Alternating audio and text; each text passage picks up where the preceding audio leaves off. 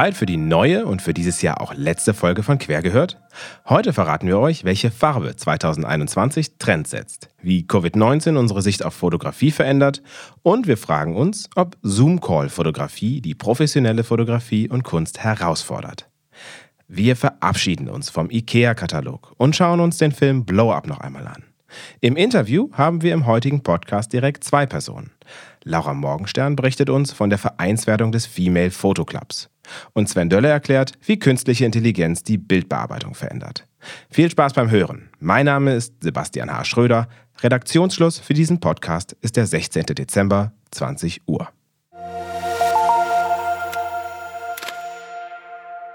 Vor kurzem sprachen wir noch über Handyfotografie und ihre Relevanz für die professionelle Fotografie. Nun taucht schon das nächste Medium auf, das vielleicht nicht unbedingt die bisherige Technik ersetzt, aber doch das Verständnis von Professionalität und Kunst herausfordern und erweitern könnte. Zoom-Call-Fotografie, FaceTime-Fotografie, Social Distancing-Fotografie oder auch allgemein Videocall-Fotografie. Entstanden ist diese Technik aus der Not heraus, sich mit den Herausforderungen auseinanderzusetzen, vor die die Pandemie uns stellte. Fotografinnen suchten Möglichkeiten, weiterhin kreativ zu sein und fanden sie in der sogenannten Videocall-Fotografie. Sie hielt schnell Einzug in diverse Portfolios. Insbesondere die Fashion-Fotografie ließ nicht lange auf sich warten und veröffentlichte die ersten Kampagnen unter Einsatz dieser Technik. Bella Hadid beispielsweise modelte für die Frühlings-Sommer-Kollektion von Jacquemus und für eine Kampagne der Vogue Italia. Elisaveta Borodina, die schon für Louis Vuitton und Carolina Herrera gearbeitet hat, fotografierte das Cover von The Cut in einem Zoom-Call. Auch der große Nick Knight, dessen Fotografie nie um experimentelles Verlegen ist, fotografierte für viele seiner Kundinnen über Zoom oder Skype. So zum Beispiel auch für die britische Vogue. Angesichts dieser Entwicklungen stellt sich die Frage, was ist dann eigentlich professionelle Fotografie? Braucht es dafür den Einsatz bestimmter Technik? Und muss ein Bild immer hochauflösend sein? Welche Rolle spielen Stylistinnen oder Visagistinnen?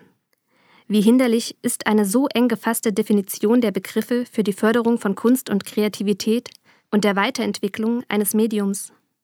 Nick Knight sagte dazu in einem Interview, die Auflösung eines Bildes sollte nicht ausschlaggebend dafür sein, was akzeptabel ist. Wir müssen neu bewerten, was ein akzeptables Bild ist. Ein weiterer Gesichtspunkt ist die Verschiebung der Dynamik zwischen Fotografin und Modell. Elisaveta Porodina beschreibt es mit den Worten In dieser Situation haben die Modelle viel mehr Kontrolle und viel mehr künstlerische Freiheit. Sie sind diejenigen, die die Kamera einstellen. Sie treffen die Entscheidungen. Wer also ist in diesem Szenario, das manchmal fast wie ein ferngesteuertes Selfie scheint, eigentlich Urheberin eines so entstandenen Bildes. Und nicht zuletzt ermöglicht die Videocall-Fotografie Zugang. Zugang zum Markt, Zugang zur Technik, Zugang zu Ressourcen. Wenn Kreativität und auch Professionalität nicht mehr nur teure Technik vorbehalten sind, können sich viel mehr Menschen in der Fotografie und Kunst ausprobieren. Modelle und Fotografinnen, die aufgrund räumlicher Trennung bisher keinen Zugang zueinander fanden, haben plötzlich ein Medium, durch das sie miteinander arbeiten können. Menschen, die sich nur bedingt Bilder von sich selbst, ihren Liebsten oder ihrer Katze leisten konnten, haben plötzlich die Option einer vergleichsweise günstigen Videocall-Fotosession. Dennoch bleibt, trotz all dieser Möglichkeiten, abzuwarten, wie fest sich die Videocall-Fotografie tatsächlich verankern wird. Menschen live für Fotoaufnahmen gegenüberzustehen, ist dann doch schwer zu ersetzen.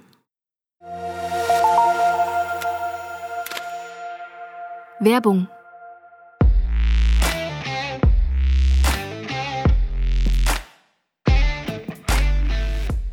Kennt ihr eigentlich schon den Querfeld ein Podcast Blick von außen? Im Blick von außen spreche ich, Sebastian H. Schröder, einmal im Monat mit Menschen aus Popkultur, Fotoindustrie oder Politik. Und zwar mit denjenigen, die selbst nicht fotografieren. Damit erhalten wir den namensgebenden Blick von außen auf die Fotografie und lernen so zum Beispiel die Wirkung von Fotografie von neuen Seiten kennen. In der aktuellen Folge habe ich mit zwei Pressesprechenden von Fridays for Future gesprochen. Aber auch die älteren Folgen mit Kevin Kühnert, dem Geo-Bildchef Lars Lindemann oder den Mappenbauern von Heiner Haug findet ihr bei Querfeld ein im Netz unter querfeld1.de/slash podcast.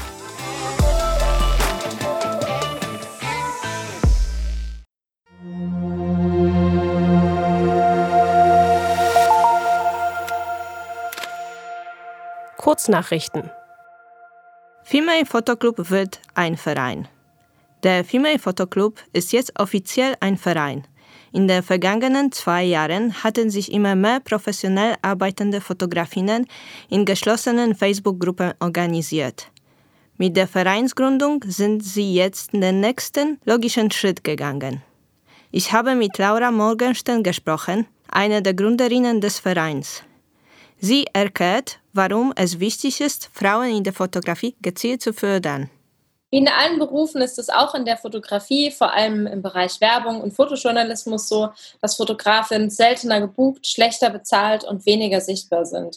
Wir möchten genau da ansetzen und auf diese Missstände in der Branche aufmerksam machen, einen öffentlichen Diskurs anstoßen, Dinge verändern und bewegen und auch dahingehend beraten, was jeder Einzelne tun kann, um Parität zu erreichen. Die fehlende Sichtbarkeit von Fotografinnen in Zeitungen, Magazinen und Ausstellungen liegt demnach nicht daran, dass Frauen den Beruf nicht ergreifen, sondern dass sie nach der Ausbildung oder dem Studium wenige Jobs ergattern. Als Grund sieht Laura verschiedene strukturelle Probleme.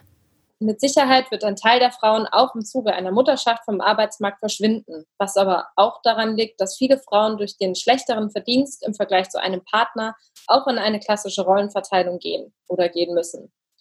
Wir müssen uns auch den Vorwurf gefallen lassen, dass sich viele Frauen, ich möchte nicht sagen schlechter, aber definitiv leiser und anders vermarkten als unsere männlichen Kollegen. Dieses Verhalten ist aber auch strukturell und historisch gewachsen, weil Frauen eben oft so erzogen werden, leiser und zurückhaltender zu sein, selbstkritischer zu sein und sich weniger zuzutrauen. Das Ziel des Female Fotoclubs ist es, die Sichtbarkeit von Frauen zu fördern und ihnen die nötigen Werkzeuge mitzugeben, sich in der Branche durchzusetzen. Er ersetzt dabei nicht den Berufsverband. Der Female Fotoclub bietet einen zusätzlichen geschützten Raum, um sich auszutauschen. Es gibt bei uns keine dummen Fragen, es gibt kein Konkurrenzdenken und wir sind eine Einheit, in der man sich gegenseitig unterstützt und fördert. In klassischen Berufsverbänden wird sich natürlich aufgetroffen und ausgetauscht, aber aus meiner eigenen Erfahrung war ich da auch oft die einzige Frau und es gab dort keinen, der meine Gedanken oder Probleme wirklich nachvollziehen konnte. Meine Erfahrung ist, dass es in gemischten oder Männergruppen oft auch darum geht, sich voreinander mit den tollen Jobs und dem tollen Equipment und einem noch höheren Honorar zu übertrumpfen. Viele Frauen gehen dann auch gar nicht mehr zu solchen Treffen, weil sie keinen Mehrwert daraus ziehen können oder sich nicht gut aufgehoben fühlen. Daher eilt diesen Verbänden oft auch ein nicht ganz unbegründetes Altherrenverein-Image voraus. Viele Verbände machen aber inzwischen ganz, ganz viel und ähm, mehr zugunsten der Frauenförderung und man möchte auch da gegen dieses Image ankämpfen und attraktiver für Fotografinnen sein. Laura betont, dass es nicht Ziel des Clubs ist, einen Gegenpol zu den bestehenden Verbänden zu bilden. Ganz im Gegenteil. Laura sagt, dass es wichtig ist, diese politische Sprachrolle zu haben und dass der Female Photo Club eine Ergänzung sein soll, um den Frauen das zu bieten, was die bestehenden Verbände bisher nicht liefern konnten. Anfang 2021 startet die Mitgliedaufnahme. Die Anmeldung ist bereits möglich. Für alle männlichen Kollegen, die gerade zuhören und sich ärgern, dass sie nicht mitgemeint sind. Natürlich könnt auch ihr den Female Photo Club unterstützen. Deswegen haben wir das Modell Support Member eingeführt, bei dem jeder, unabhängig des Geschlechts, also auch die Männer, mitmachen können, um sich mit uns zu solidarisieren, uns ideell und auch finanziell zu unterstützen. Wir denken da eben an unsere männlichen Kollegen, die in der Vergangenheit auch schon Gelegenheit hatten, in manchen unserer Workshops teilzunehmen, nicht in allen. Ähm, aber auch Leute aus dem Artbuying, aus Bildredaktionen, Coaches, Repräsentanten, Retoucher oder eben Fotografie, Lehrende. Wir würden uns total freuen, wenn viele von euch uns auf unserem Weg unterstützen. Mehr Informationen zu Female Photo Club findet ihr unter Female Photo Club mit ph und c.com.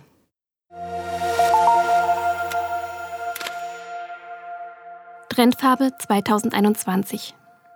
Das Pantone Farbinstitut hat die Trendfarbe für das kommende Jahr gewählt.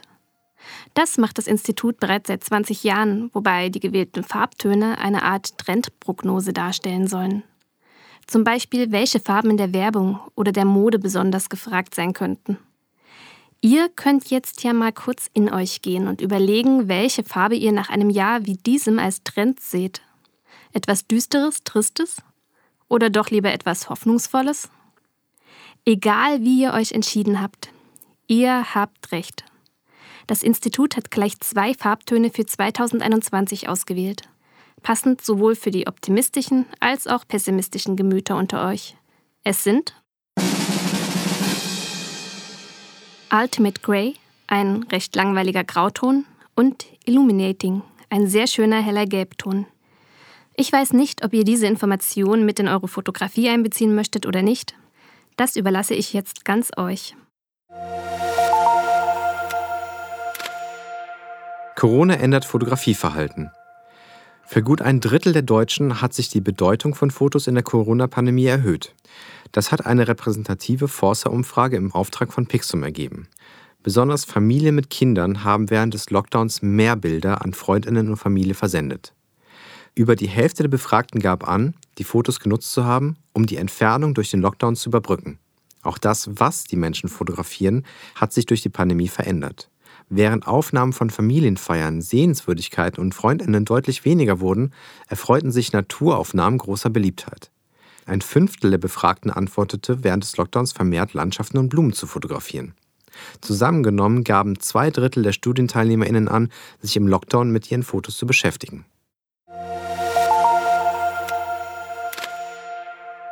Gesetzlicher Schutz von Kunst und Kultur.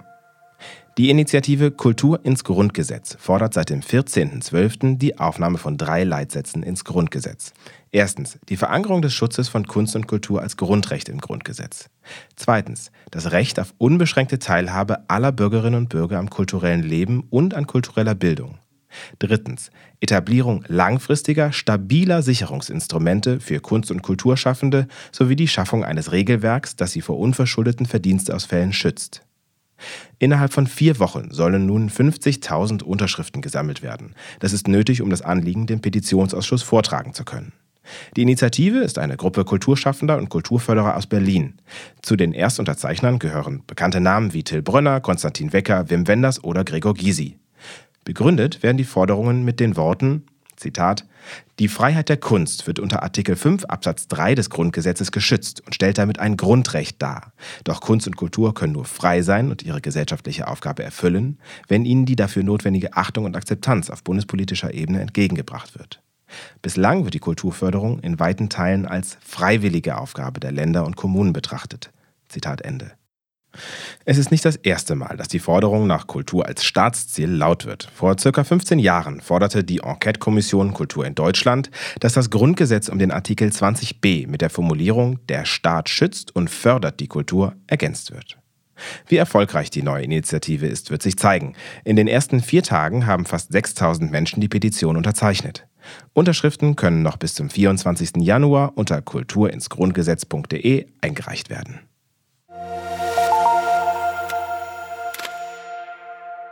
IKEA-Katalog wird eingestellt. Der IKEA-Katalog wird nach 70 Jahren eingestellt, sowohl auf Papier als auch digital. Das teilte der Managing Director von Inter IKEA Systems, Konrad Grüß, mit. IKEA habe festgestellt, dass die Menschen den Katalog deutlich weniger nutzen und nachfragen. 80 Prozent aller Kundinnen würden ihr Einkaufserlebnis sowieso bereits über die Website beginnen, so Grüß zu den Gründen für die Einstellung. Der erste Katalog erschien im Jahr 1950 nur auf Schwedisch. Er hatte einen Umfang von 16 Seiten und zeigte alle Produkte des Unternehmens in einfachen Schwarz-Weiß Zeichnungen. Diese Zeichnungen wurden jedoch schnell durch Fotos ersetzt, wegen denen der Katalog im Laufe der Jahre mehrfach im Mittelpunkt der Aufmerksamkeit stand. Zum Beispiel, als 2012 sämtliche Frauen aus der saudi-arabischen Ausgabe herausretuschiert worden waren. Oder als 2014 festgestellt wurde, dass drei Viertel der Fotos im Katalog computergeneriert sind. An der Beliebtheit des Kataloges änderten diese Skandale allerdings nichts. Im Jahr 2016 wurden weltweit mehr als 200 Millionen Exemplare in bis äh, zu 35 Sprachen gedruckt. Der IKEA-Katalog war also eines der beliebtesten Fotobücher der Welt. Seit 2019 sorgte IKEA dafür, dass der Katalog vielfältig ist und zeigte beispielsweise zwei Frauen als Paar auf den Fotos. Laut IKEA wird der Katalog mit einem Tributbuch geehrt, das im Herbst 2021 veröffentlicht werden soll.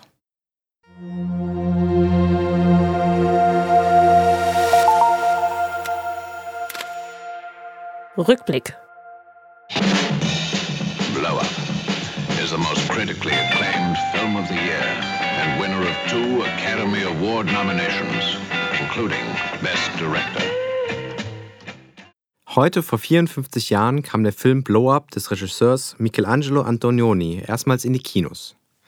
Trotz seines Kunstfilmcharakters und ungewöhnlicher Struktur war der Film damals ein Kassenschlager. Der Film teilt die Quergehört-Redaktion in zwei Lager. Die einen empfinden ihn als dröges Pflichtprogramm in einem kulturwissenschaftlichen Proseminar. Die anderen halten ihn für ein Meisterwerk der Filmgeschichte. Ich gehöre zum zweiten Lager. Grund genug, euch den Film näher vorzustellen. Der Plot ist schnell erzählt. Thomas lebt als erfolgreicher Modefotograf im London der 60er Jahre. Modelle stehen Schlange, um von ihm fotografiert zu werden. Dabei ist Thomas von seiner Welt aus Marihuana-Partys, Popmusik und schnellem Sex gelangweilt. Die Folge? Er begegnet seiner Umwelt mit narzisstischer Arroganz. Das ändert sich, als er im Park aus einem Versteck heraus Bilder von einem fremden Paar macht. Er wird entdeckt, weigert sich, den Film herauszugeben und flieht. Beim Entwickeln des Films entdeckt Thomas auf den Bildern Hinweise auf einen Mord. Den Rest müsst ihr euch selbst ansehen. Was eigentlich wie eine Kriminalgeschichte klingt, ist, neben vielen anderen Aspekten, eher eine Bestandsaufnahme der 1960er Jahre. Der Film wurde mediensoziologisch, filmtheoretisch und irgendwas wissenschaftlich seziert, auseinandergepflückt und auf jeder erdenklichen Ebene analysiert. Das Ergebnis fasst der Berliner Filmwissenschaftler Hermann Kappelhoff folgendermaßen zusammen. Zitat: Blow Up ist ein Film, der die Verhältnisse von Pop und Kunst, von Fotografie und Realität, von Film und Fotografie, von Körper und Bild, von Frauen und Männern und Bildern reflektiert. So viel und ob. Es würde zu weit führen, auf alle Bedeutungen und Bedeutungslosigkeiten einzugehen. Aber so viel sei dennoch gesagt. Der Film besticht durch verrückte Gegensätze. Die Fotos, die Thomas seinem Verleger für ein Buch übergibt, sind real existierende Bilder von Don McCullin. McCullin arbeitete als sozial engagierter Krisen- und Kriegsfotograf. Dabei machte er sich vor allem durch seine kritische Arbeit zum Vietnamkrieg verdient. Die Figur von Thomas selbst ist explizit inspiriert von der Black Trinity, so wurden David Bailey, Brian Duffin und Terence Donovan genannt. Die Modefotografen prägten den visuellen Stil der Swinging Sixties durch eine neue, dynamische Bildsprache. Die Kamera wurde vom Stativ geholt. Das Mittelformat wich regelmäßig auch mal dem Kleinbild. Fotos sollten so wirklichkeitsgetreu wirken. Blow-Up ist aber nicht nur eine Bestandsaufnahme. Wenn Hermann Kappelhoff in Thomas den Agenten, Zitat, einer Bildindustrie sieht, die jede Frau und jeden Mann zu einem Ding werden lässt, Zitat Ende, dann lassen sich durchaus Parallelen zur Gegenwart ziehen. Aber das bedeutendste Element des Films ist das permanente Spiel mit der Wirklichkeit. Bieten Bilder wirklich eine Beweiskraft? Handelt es sich wirklich um einen Mord? Oder ist das alles nur konstruiert? Und welche Rolle spielt der menschliche Affekt? Diese Fragen spielen beim Film die zentrale Rolle. Ich würde zwar nicht so weit gehen wie Slavoj Žižek, der im Blow-Up den, Zitat, vielleicht letzten großen Film des modernen Kinos sieht, aber eines kann ich mit Sicherheit sagen. Blow-Up bietet mehr als das verstaubte Pflichtprogramm für ein kulturwissenschaftliches Proseminar. Man sollte ihn zumindest einmal gesehen haben. Besser zweimal.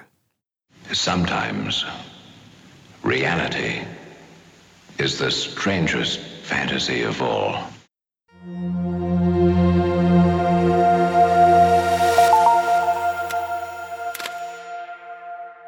Unser Hauptthema.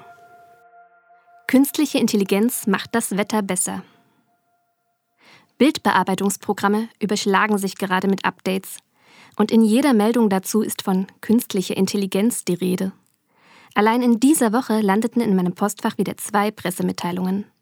Portrait Pro 21 nennt sich darin The World's First Intelligent Retouching Software. Gleichzeitig nennt Skylum seine neue Software Lumina AI. Hier findet sich die künstliche Intelligenz also schon im Namen. Oder wie man so schön sagt, hier ist der Name schon Programm.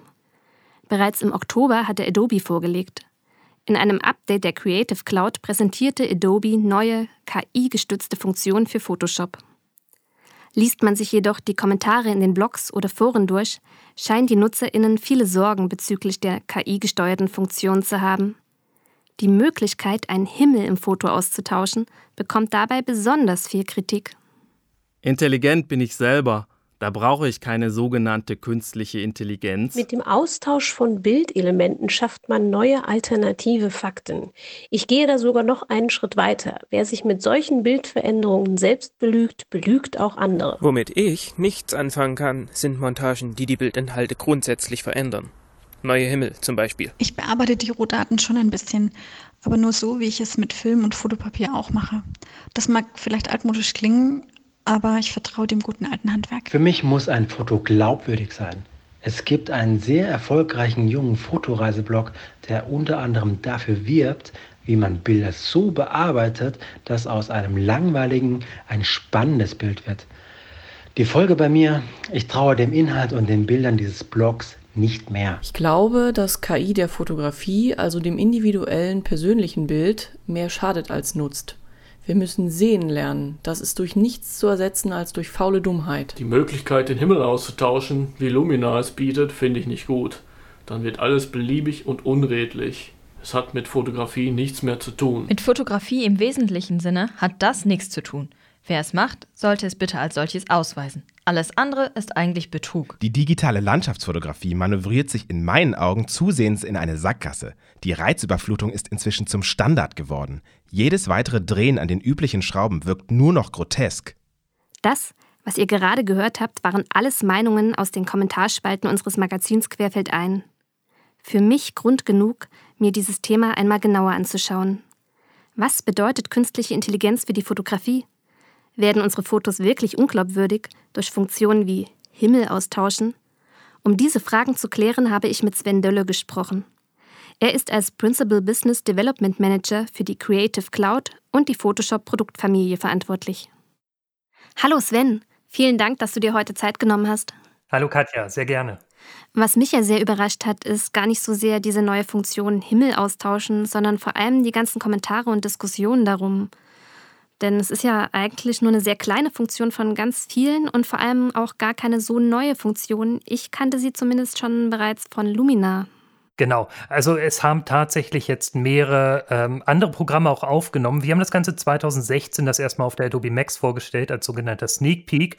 Ähm, dachten eigentlich auch, das äh, hat gar nicht so viel Resonanz, haben aber über äh, die Jahre immer wieder die Nachfrage bekommen, wann kommt denn das endlich? Und dazu muss ich sagen, dass wir äh, zum Beispiel in unserem Adobe Experience Manager, unserer Lösung im Bereich äh, Digital Experience, äh, Digital Marketing, das tatsächlich auch schon länger umgesetzt haben als Funktion. Funktion. Und ähm, letzten Endes die Technologie, die beherrschte Photoshop auch schon länger, allerdings einfach äh, das User Interface, das fehlte noch dazu. Und das ist jetzt in der 2021-Version von Photoshop dazugekommen. Okay, also Himmel austauschen konnte man bereits früher, es war nur sehr kompliziert. Ganz genau. Wir, wir haben das eigentlich über die Jahre schon einfacher gemacht. Ähm, die Herausforderung beim Himmel austauschen ist ja immer, die passende Maskierung zu finden. Das heißt, das äh, Vordergrundbild mit dem Himmel so zu trennen durch eine Maske, dass ich dort auch ohne Probleme andere Inhalte einsetzen kann. Und danach geht es natürlich darum, so ein paar Sachen in der Bereich äh, der Beleuchtung, der Farbgebung und ähnliches zu beachten. Aber äh, grundsätzlich die Funktionen, äh, die haben eigentlich schon in Photoshop drin geschlummert. Sie äh, sind jetzt nur erst herausgekommen mit dieser Funktion Himmel austauschen. Wobei tatsächlich das, was im Hintergrund passiert, eigentlich das viel Spannendere ist. Was ist denn die Zielgruppe für diese Funktion? Die Zielgruppe ist ganz breit gemischt. Zunächst einmal denkt man ja natürlich, das ist nur für Leute, die sich mit Photoshop noch nicht so gut auskennen und schnell irgendwie ein Bild ändern wollen. Und da hat man natürlich auch gleich Angst, dass die Bilder dann viel zu künstlich aussehen. Aber letzten Endes adressieren wir dort eigentlich von jedermann bis zum Profi äh, komplett quer durch. Ob das nun ein Landschafts- und Hochzeitsfotograf ist, der einfach keine Zeit hat in seinem Workflow komplex sozusagen Objekte zu maskieren und das Ganze händisch zu machen, bis hin tatsächlich zu demjenigen, der einfach nicht weiß, welche Werkzeuge brauche ich in Photoshop dafür, um sowas zu bewerkstelligen. Also wirklich querbeet. Und wie gesagt, äh, für, für die Profis ist das meiner Meinung nach genauso interessant, weil mir die Funktion eine sehr schöne Maske erzeugt. Das heißt, wenn ich ein Bild habe, mit einem sehr komplexen Vordergrundmotiv und möchte den Himmel sozusagen davon trennen, dann bekomme ich ja nicht nur die Möglichkeit, den Himmel auszutauschen, sondern ich bekomme ja auch Ebenen erstellt, und zwar maskierte Ebenen. Und diese Masken kann ich dann natürlich auch für andere Funktionen nutzen. Und bei mir wäre auch noch nicht mit der Himmel-Austauschfunktion das Ganze beendet, sondern ich würde auch noch einen Schritt weiter gehen und immer noch händisch feintunen im Bereich von Color Grading, so dass es am Ende auch realistisch aussieht. Das heißt, ja, man kann ganz einfach mit starten, aber ja, es ist auch was für Profis. Du hast gerade auch die Hochzeitsfotografie erwähnt. Das wäre ja durchaus ein Bereich, der sehr kritisch gesehen wird. Denn wenn der Himmel am Hochzeitstag nun mal trüb war, warum braucht es dann im Bild einen Sonnenuntergang?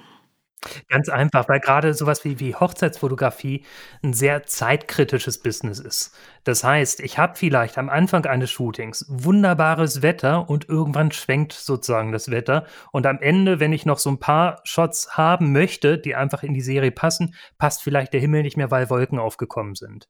Und da geht es mir auch nicht darum, das Ganze durch einen künstlichen Himmel zu ersetzen, sondern aus dem eigenen Material herauszunehmen. Also äh, als Hochzeitsfotograf würde ich auch immer ein paar Shots von der Umgebung machen, vom Himmel machen, von der Landschaft machen, wenn ich draußen fotografiere, um das dann nutzen zu können, sollte mal das Wetter schwenken oder irgendwas anderes passieren, dass ich dann in diese Reserve reingreifen kann. Siehst du auch gewisse Grenzen, bei denen du sagst, das sollte man vielleicht nicht bearbeiten? Naja, die Grenzen sind immer das, wo man sagt, es soll noch realistisch aussehen oder es darf künstlerisch aussehen. Das heißt, äh, die Grenzen, die muss man für sich selber stecken. Wie man sozusagen seinen eigenen Bildlook entwickelt hat, wie der Look, wie ehrlich der Look sein soll oder wie künstlich er sein darf. Ähm, und ähm, das wollen wir gar nicht vorschreiben. Wir bieten die, die Werkzeuge, die Tools, die Lösung und eine kräftige Unterstützung mit, äh, mit der KI, mit Adobe Sensei an aber letzten Endes soll es doch noch im, im, äh, in der Hand des Kreativen liegen, äh, was er draus macht. Du hast gerade Adobe Sensei angesprochen. Spielt es eine Rolle, dass der Begriff KI negativ besetzt ist, weil ihr es unter dem Begriff Sensei fasst? Das ist tatsächlich ähm, sicherlich durch Hollywood und Co. sehr negativ äh, besetzt, wenn wir an, an Skynet in die Terminator-Filmen denken und andere. Aber grundsätzlich ist es ja äh, etwas dafür da, was uns komplexe und teilweise auch lästige Aufgaben vereinfachen soll.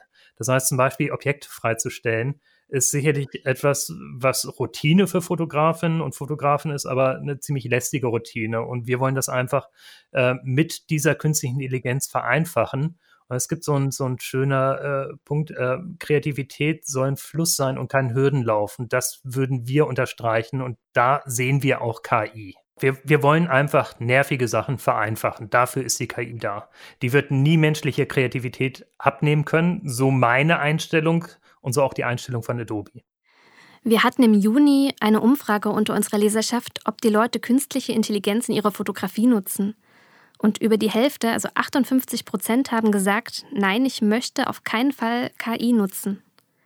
Das fand ich sehr spannend, denn künstliche Intelligenz ist ja im Fotobereich schon fast überall zu finden und viele wissen es nur gar nicht.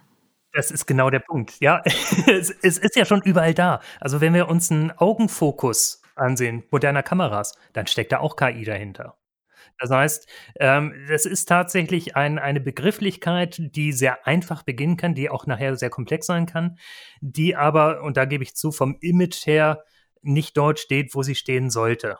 Ähm, AI klingt da auch fast schon schöner, äh, Artificial Intelligence. Das äh, ist einfach dem, dem Deutschen geschuldet, dass es bei uns auch sehr künstlich klingt und damit auch äh, sehr unmenschlich klingt. Und da haben wir natürlich eine natürliche Abwehrhaltung dagegen. Ja, ich finde es wirklich spannend, dass es da so viel Gegenwind gibt. Dabei ist es ja nur ein Werkzeug. Ich muss es nicht in der Dokumentarfotografie nutzen, aber in einem surrealen Märchenbild ist es unglaublich hilfreich, wenn ich schnell mal einen Regenbogen reinshoppen kann. Absolut, absolut. Wir haben das ja auf die Spitze getrieben mit Photoshop Camera, mit unserer äh, App fürs, fürs iPhone, wo wir äh, tatsächlich dieses als Filter mit in die Kamera eingebaut haben. Das trägt natürlich auch so ein bisschen äh, Social Media Rechenschaft, äh, wo die Bilder gerne mal ein bisschen aufpoppen dürfen, wo sie auch künstlich sein dürfen. Das hat im Dokumentarischen auch aus meiner Sicht nichts zu suchen.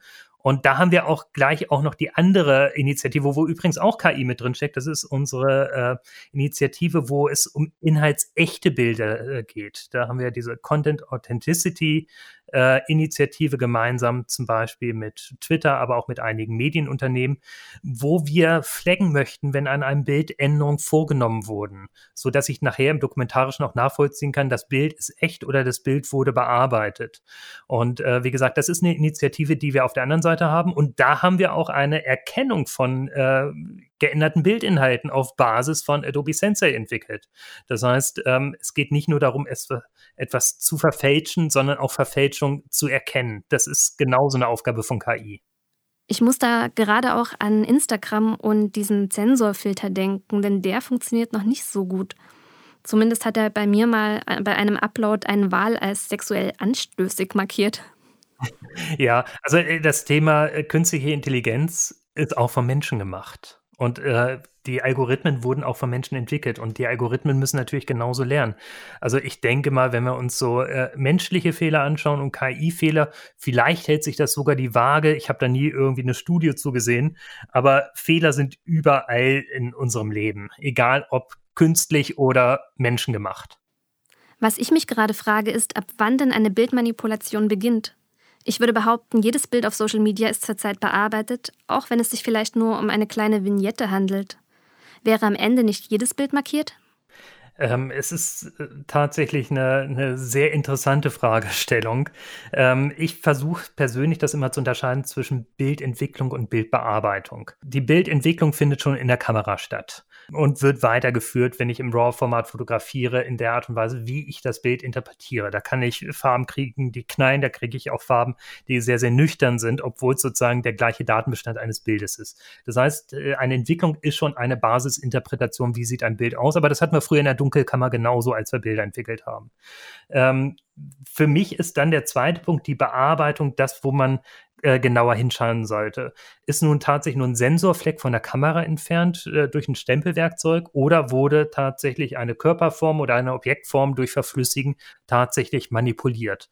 Und wir wollen eigentlich eher Letzteres aufdecken, wenn Bildinhalte entweder irgendwo reinkopiert wurden, wo sie nichts zu suchen haben, oder wenn wir merken, dass Pixel so ver verändert wurden durch zum Beispiel äh, den Verflüssigenfilter. Vielleicht war es wirklich so, dass man Fotos zu lange vertraut hat. Viele wachen jetzt erst auf und merken, ach, Moment, da ist ja so viel möglich. Kommt daher vielleicht auch die Angst vor künstlicher Intelligenz?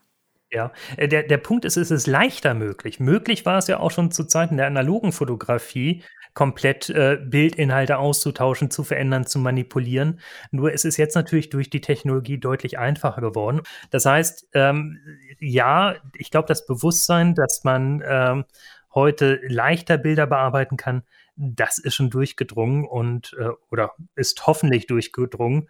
Und äh, das sollte einem auch immer klar sein. Kein Bild in den heutigen Medien wurde nicht irgendwo mal angeschaut, ob es optimiert werden muss oder nicht. Du hast vorhin schon kurz erwähnt, wo künstliche Intelligenz noch so drinsteckt. Welche Funktionen in Photoshop und Lightroom speziell arbeiten denn schon länger mit künstlicher Intelligenz? Na, wir haben äh, sehr früh schon versucht, äh, Bilder nicht nur äh, sozusagen zu verarbeiten, sondern auch Bilder zu erkennen. Der Grundgedanke von KI war, äh, ein Bildverständnis der Software für die Bilder auszumachen. Man findet sowas zum Beispiel in Lightroom oder auch in Adobe Camera Raw, wenn ich auf den Auto-Button drücke. Vor ein paar Jahren hätte ich gesagt, drück da nicht drauf, der passt in 50 Prozent der Fälle oder mehr Überhaupt nicht. Heutzutage ist es so, dass wir vorher das Bild schauen, um welches Bild handelt es sich und haben hier ein, eine mehr oder minder Datenbank ein, ein, äh, oder beziehungsweise auch Algorithmen für entwickelt, welche Bilder können wie sozusagen entwickelt werden. Das heißt, wenn ich äh, bei einem Porträt auf den Auto-Button äh, klicke, kriege ich ein anderes Ergebnis, als wenn ich ein Landschaftsfoto zum Beispiel mit der Automatik äh, sozusagen bearbeite. Das heißt, die Automatik ist deutlich besser geworden und hilft mir auch. Und äh, das Wichtige ist bei Automatiken, äh, dass sie möglichst nicht destruktiv arbeiten, dass ich also nicht irgendwie dieses Friss oder Stirb habe, sondern dass ich danach noch sagen kann, das ist genau richtig oder ich möchte noch ein paar Regler im Nachgang bearbeiten. Und das versuchen wir sowohl äh, bei, bei äh, Lightroom als auch bei Adobe Camera Raw äh, zu halten, als auch möglichst viel bei Photoshop. Wo das Ganze dann mehr oder minder schon ein wenig äh, ja, spooky fast wird, wo wir dann wirklich über die Zukunft reden können, sind zum Beispiel die neuralen Filter, die bei Photoshop 2021 dazugekommen sind, wo ich sagen kann, ich möchte mal sehen, wie ich mit mehr Haaren aussehen oder weniger Haare oder ich möchte sehen, wie ich lächle oder nicht lächle oder ich möchte sehen, wie ich in zehn Jahren aussehe oder vor zehn Jahren ausgesehen habe, auf Basis sozusagen von äh, KI-Algorithmen. Und das ist etwas, wo ich sage, ähm, da muss man natürlich vorsichtig mit sein. Ähm, und da muss man auch sicherlich genau schauen, was mute ich nun als Kreative einem, einem Foto zu und wo verfälsche ich tatsächlich Fotos. Und wenn ich sie verfälsche, dann sollte ich es so machen, dass man es auch sieht, weil ansonsten wird man als Fotograf dann auch ganz schnell unglaubwürdig. Wenn man in Zukunft wirklich alles verändern kann an einem Bild, inwieweit verändert das die Fotografie selbst? Naja, wir sind eigentlich wieder äh, dort zurück, wo wir vor der Fotografie waren, nämlich beim, beim Malen. Da ist das Bild im Auge des Künstlers entstanden und er hat es so interpretiert und so auf die Leinwand gebracht, wie er es für richtig gehalten hat oder so, wie er es ausdrücken wollte. Und ich glaube, wir müssen in Zukunft äh, Fotografie auch wieder mehr als, als, äh, als Kunstwerke sehen. Es sind Künstler, die Fotos bearbeiten. Es sind nicht nur Handwerker, es sind Künstler. Äh, je mehr man bearbeitet, umso künstlerischer kann ein Bild werden. Und damit meine ich auch künstlerischer und nicht künstlicher. Das ist, glaube ich, ein wichtiger Punkt. Also man muss, glaube ich, da so ein bisschen äh, schauen, ähm, wie viel äh, Realismus kann man selber in ein Bild auch rein interpretieren. Wenn ich mir jetzt ein Kunstwerk ansehe von, von irgendeiner Landschaft aus dem 17. Jahrhundert, habe ich vielleicht auch im Kopf eine Idee, wie es wirklich ausgesehen hat. Und ich glaube, so eine Sichtweise brauchen wir auch irgendwann in der Fotografie äh, zu überlegen, äh, wie ist denn das sozusagen entstanden? Hast du selbst schon mal einen Himmel in einem Bild ausgetauscht? Äh, tatsächlich ja. Ähm, nicht nur, äh, als ich selber die Funktion jetzt in, in, äh, in dem aktuellen Photoshop 2021 getestet habe, äh, sondern tatsächlich, weil ich ein Bild hatte von einer Landschaft äh, in Südafrika, wo ich äh, vor drei oder vor vier Jahren einmal war ähm, und äh, fand das Bild atemberaubend von der Landschaft her, aber tatsächlich der Himmel war sehr bewölkt und ähm, das war auch wirklich nur eine Phase. Wenn ich irgendwie eine Stunde später auf die Bilder gesehen habe, war es ein deutlich anderes Himmelsbild. Und ich wollte mir das Bild an die Wand hängen und äh, ich wollte einfach diesen anderen Himmel haben, weil ich weiß, er war da. Es ist nicht sozusagen etwas, was künstlich reingemacht wurde, sondern ich habe ihn in dieser einen Aufnahme nicht getroffen gehabt. Und äh, da habe ich es tatsächlich auch selber angesetzt. Das war äh, auch schon, wie gesagt, vor Photoshop 2021 und das war eine irrsinnig lange Arbeit, das zu machen, bis es einigermaßen so aussah, wie, wie ich es haben wollte. Ich habe es äh, heute Morgen probiert, das gleiche Bild nochmal mit der Funktion. Ich hätte damals extrem viel Zeit gespart. Wobei äh, manchmal geht es auch gar nicht darum, Zeit zu sparen. Manchmal macht es auch Spaß, das so ein bisschen kreativ sich heranzutasten und Sachen auszuprobieren. Also nur weil es eine Automatik gibt, heißt nicht, dass man das manuell dann nicht mehr nutzen darf. Und welches Ergebnis ist besser geworden? Ach, äh, ich glaube, das ist, äh, das kann man fast alle Fotografen fragen. Die letzte Bearbeitung ist eigentlich immer die beste. Außer man hatte man extrem guten Tag und ist über sich hinausgewachsen. Aber ähm, das empfehle ich auch jedem Fotografen mal aus Spaß. Da kann man wirklich Spaß haben. Bilder von vor fünf Jahren oder von zehn Jahren einfach nochmal neu bearbeiten und nebeneinander legen. Sehr gut. Vielen Dank. Sehr gerne.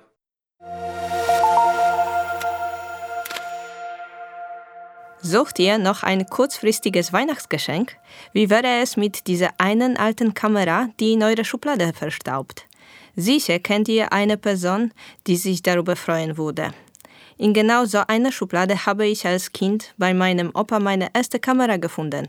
Die Smiena, eine sowjetische Kamera. Die ersten Fotos, die ich von meiner Familie gemacht habe, waren nicht perfekt, nicht wirklich scharf, aber mit positiven Emotionen verbunden und sind jetzt zweifellos schöne Erinnerungen. Die Smiena funktioniert immer noch und ich nutze sie gerne. Hört mal, wie schön sie klingt.